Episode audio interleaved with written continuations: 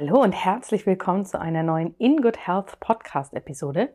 Und in dieser Episode geht es um Ayurveda, Probiotika und fermentierte Lebensmittel.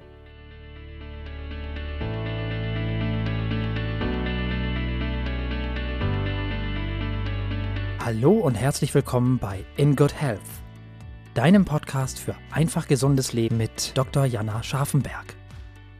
Hier bekommst du die besten Tipps und Neuigkeiten rund ums Thema ganzheitliche Gesundheit, Ernährung, Ayurveda und Yoga.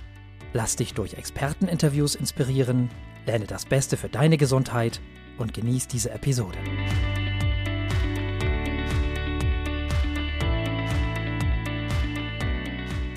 Hallo und wie schön, dass du wieder eingeschaltet hast für eine neue In Good Health Podcast Episode. Heute habe ich ein Thema herausgepickt, zu dem ich ganz, ganz häufig gefragt werde. Und zwar, wie steht denn der Ayurveda zu Probiotika? Was ist mit fermentierten Lebensmitteln? Denn hier kann man ganz, ganz häufig in verschiedenen Büchern oder auch in den alten Schriften lesen, dass der Ayurveda fermentierte Lebensmittel eigentlich überhaupt nicht empfiehlt. Und ich möchte das heute gern mal ein wenig komplexer beleuchten, also von mehreren Sichtweisen. Denn ich glaube, in der modernen Welt, wo wir so viele verschiedene Komponenten haben, die uns beeinflussen, können wir das nicht ganz so einfach sehen, dass wir sagen, Ayurveda empfiehlt keine fermentierten Lebensmittel. Lass uns da aber erstmal noch einen Schritt zurückgehen. Warum wollen wir denn überhaupt Probiotika und fermentierte Lebensmittel zu uns nehmen? Die Idee dahinter ist natürlich, dass wir etwas aufnehmen, was unserem Darm gut tut, vor allem unseren Darmbakterien, also unserem Mikrobiom und dass wir das fördern und natürlich je besser es den Darmbakterien geht, desto besser geht es uns allgemein, desto mehr Energie haben wir, desto besser ist unser gesamtes Gesundheitslevel. Im Ayurveda werden deshalb sowohl präbiotische als auch natürlich probiotisch wirksame Lebensmittel empfohlen. Jetzt magst du dich vielleicht erstmal fragen, was hier der große Unterschied ist.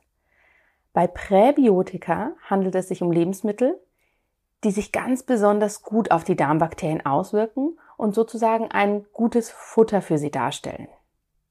Darunter fallen ganz viele unterschiedliche Arten von Pflanzen und Früchten. Also viele ballaststoffreiche pflanzliche Pro Produkte, zum Beispiel grünes Blattgemüse, frische Kräuter, aber auch Artischocken, Löwenzahn, Knoblauch und Zwiebeln und auch Lauch und Spargel. Und wenn wir unserem Körper regelmäßig diese präbiotisch wirksamen Produkte anbieten, so ist auch unser Mikrobiom schon mal wunderbar mit Nahrung versorgt. Vor kurzem habe ich von meiner tollen Kollegin Sandra gelernt. Sie ist Ernährungsberaterin. Du kannst sie finden unter Nutrition A to Z. Sie hat mir erzählt, denn sie ist sehr spezialisiert auf die Darmgesundheit und wir machen manchmal Roundtables, wo wir uns zusammensetzen, uns über verschiedenste medizinische, wissenschaftliche und naturheilkundliche Themen austauschen. Und da ging es eben auch um das Mikrobiom und sie hat mir erzählt, dass es mittlerweile eigentlich so ist, dass man als Ernährungswissenschaftler empfiehlt, pro Woche 25 verschiedene Sorten an Gemüse und Kräutern in den Speiseplan zu integrieren. Und die Betonung hierbei ist wirklich auf verschiedene.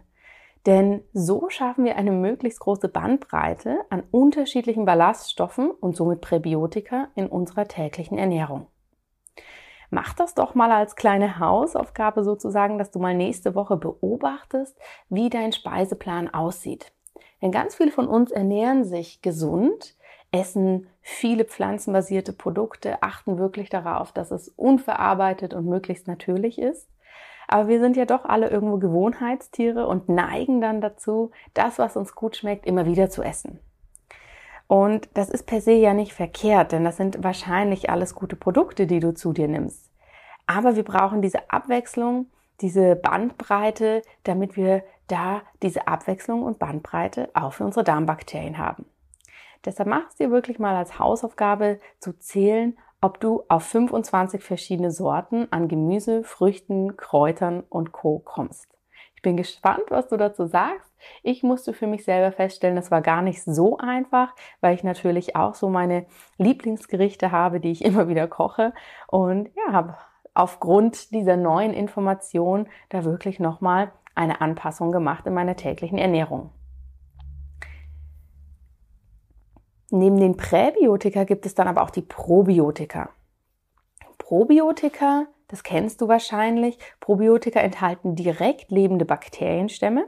Das sind meistens verschiedene Arten von Milchsäurebakterien. Und kommen diese dann in den Darm, so können sie dort ihre positive Wirkung entfalten. Milchsäurebakterien kommen in ganz vielen natürlichen Lebensmitteln vor, beispielsweise im Joghurt oder der Buttermilch, dem Kefir und auch fermentierten Produkten. Was sind fermentierte Produkte? Fermentierte Produkte sind Lebensmittel, die durch die Gärung durch Milchsäurebakterien haltbar gemacht werden. Das war quasi früher eine ganz wichtige und ganz gut durchführbare Art, Lebensmittel haltbar zu machen. Ein gutes Beispiel aus unserem Breitengraden ist hier das Sauerkraut. Allerdings liest man jetzt häufig, dass der traditionelle Ayurveda keine fermentierten Produkte empfiehlt. Woran mag das liegen?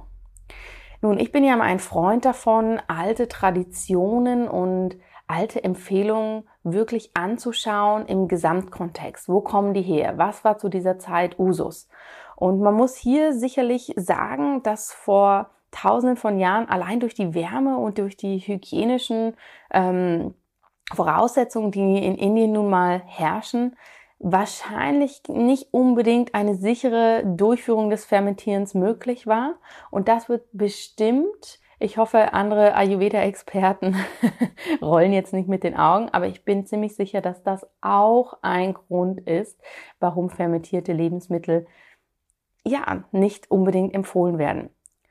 Und das ist ein Punkt, den wir, wenn wir den Ayurveda modern leben wollen, was ja meine große Mission ist, den, den wir einfach nicht außer Acht lassen sollen. Was ist denn das Thema bei fermentierten Lebensmitteln? Fermentierte Lebensmittel haben natürlich eine große Wirkung auf uns. Jetzt nicht unbedingt nur auf das Mikrobiom, aber wenn wir sie aufnehmen, sind fermentierte Lebensmittel zum einen ein roh, ein rohes Produkt, ein ziemlich saures Produkt und es kann auch ein blähendes Produkt sein. Und du merkst schon, ein rohes Produkt, das ist natürlich etwas, wenn ich eine sehr kafferlastige Verdauung habe, also eher eine schwerfällige Verdauung. Das ist natürlich etwas, was ich nicht unbedingt in großen Mengen essen sollte, um mein Kaffer hier nicht zu irritieren. Häufig sind die sehr sauer, diese Produkte. Denk mal an Sauerkraut oder auch das Kimchi. Es hat also eine natürliche Säure drin, die durch die Milchsäurebakterien noch verstärkt wird. Das kann natürlich, wenn du eine sehr Pita-lastige Verdauung hast, also eh schon zu viel Säure neigst, kann das dazu führen, dass das ja vor allem deinen Magen irritiert und es zu Sodbrennen kommen kann. Und wenn du natürlich eher der Watter-Verdauungstyp bist, also eher Probleme mit Verstopfungen und Blähungen hast, musst du natürlich aufpassen, wenn du ein Sauerkraut zu dir nimmst, dass das nicht zu Schmerzen und Irritationen des Darms führen kann. Das sind aber alles Punkte, die auch bei uns in der heutigen Zeit, in der wissenschaftlichen Betrachtungsweise genauso angeschaut werden. Ja, es ist nicht nur, dass der Ayurveda da so ein bisschen vorwarnt und sagt, oh, fermentierte Lebensmittel müssen wir gucken, wie die in die Doshas reingreifen, sondern wir müssen es natürlich auch für uns betrachten. Also das heißt, wenn du zu einer Ernährungsberatung gehst oder zu einem Darmspezialisten oder zu einer modernen Ayurveda-Beratung, wird immer drauf geguckt, was passiert eigentlich, wenn du diese fermentierten Lebensmittel zu dir nimmst. Das Spannende ist, dass wenn ein Reizdarmsyndrom besteht oder andere Magen-Darm-Beschwerden, dann ist dein Magen-Darm-Trakt eh in einem Zustand, dass er nicht unbedingt per se diese fermentierten Lebensmittel so gerne aufnehmen mag. Das heißt, egal ob wir es ayurvedisch betrachten oder ob wir es schulmedizinisch betrachten, fermentierte Produkte sind grundsätzlich nicht immer unbedingt geeignet. Das ist der Punkt Nummer eins. Punkt Nummer zwei. Was du hier nicht vergessen darfst, ist auch die Menge. Wenn wir ein fermentiertes Produkt einnehmen wollen, dann sprechen wir eigentlich von einem kleinen Löffelchen pro Tag. Das heißt, wir müssen gar nicht die große Sauerkrautportion essen, sondern eigentlich reicht ein kleines Löffelchen aus. Und hier ist die Regelmäßigkeit, also das tägliche Einnehmen, wenn man es denn gut verträgt, viel, viel wichtiger, als dass du jetzt jeden Tag große Mengen nimmst. Weil das belastet wirklich den Verdauungstrakt. Was heißt das nun für dich? Für dich heißt das, dass du wirklich immer ganz individuell beobachten solltest, was dir gut tut und was dir nicht so gut tut Und natürlich, dass die Mischung und die Vielfalt am Ende des Tages wichtig ist.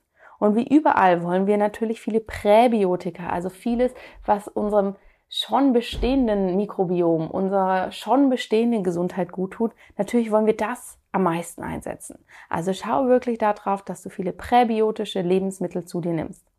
Hast, wenn du das Gefühl hast, du brauchst Probiotika, das merkst du daran, wenn es deiner Verdauung nicht so gut geht oder du viele Infekte hast. Da kann es ganz, ganz viele verschiedene Gründe geben, die tatsächlich mit einem Darmspezialisten abgeklärt werden sollten. Aber wenn du das Gefühl hast, du brauchst Probiotika, dann kannst du natürlich erstmal ausprobieren, wie fermentierte Produkte in kleinen Mengen für dich wirken. Wenn das nicht gut wirkt, dann kannst du in Absprache mit einem Arzt oder Therapeuten überlegen, ob du dann Präbio, Probiotika, Probiotika ganz wichtig, in Pulverform oder in Kapseln einnimmst, das ist dann quasi ähm, nicht diese natürliche fermentierte Milchsäure-Variante, sondern das sind dann diese Bakterien, die quasi ähm, haltbar gemacht worden sind in Pulverform. Das wird dann in Wasser gegeben, so werden die Bakterien aktiviert, dann kann man das trinken und dann kommen die auch im Darm an.